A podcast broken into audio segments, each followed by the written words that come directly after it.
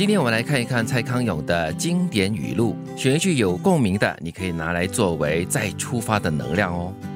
预先把事情想到最惨，然后决定还是算了吧，这是悲观；预先把事情想到最惨，然后决定最惨也就这样，这是乐观。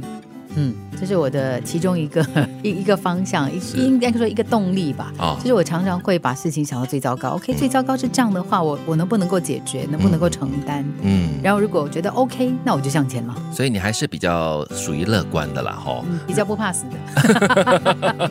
因为最惨就是死嘛，对不对？最重要就是不要死，那留得青山在，不怕没柴烧啊。其实这里也要考虑到两个情况了，一个就是如果事情还在进展中，又或者是事情已经来到了定局，嗯你完全改不了，所以你就可以都可以想到最惨的。只是说，如果还在进展中，或许你除了说算了吧之外，或许你可以想。接下来我还可以怎么做？我我觉得这会更加正面一点。那如果已经是句号了，已经来到了定局的话，那就真的就算了吧，还可以怎么样的？也只能够这样子喽。长大这么辛苦，如果不趁机成为自己生活的主人，实在太划不来了。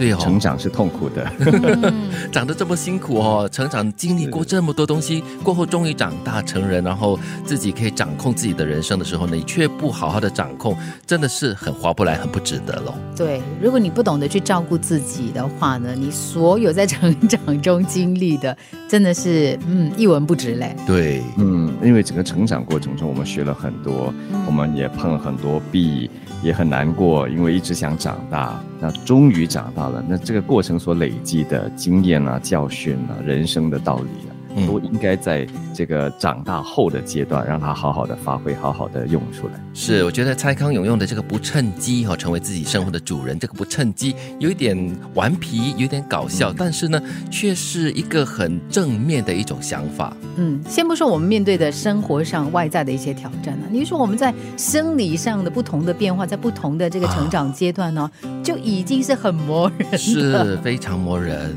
所以呢，要好好的掌控自己的人生，不然的话，真的是划不来。嗯，想成为别人心中的天使，想被人重视，你不妨练习设置障碍，别老是扮演呼之即来、挥之即去的角色。你又不是别人桌上现成的苹果，我是你的小苹果。你太过没有呃个人主见，你太过没有尊严了，所以你就是给人家呼之则来，挥之则去喽。嗯，我觉得从另外一个角度来看呢，首先呢，为什么要成为别人心中的天使？嗯嗯，为什么你要有这样的一个一个预想？跟就是你在付出的时候，如果你是想要这样的话，那你大概碰壁的机会呢是百分之九十九点九九九九九九。对对对对对，这里所说的，或许也和我们通常挂在嘴上的不谋而合了，那就是要懂得学习说 no。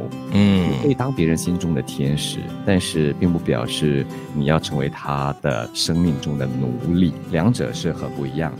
预先把事情想到最惨，然后决定还是算了吧，这是悲观；预先把事情想到最惨，然后决定最惨也就这样，这是乐观。长大这么辛苦，如果不趁机成为自己生活的主人，实在太划不来。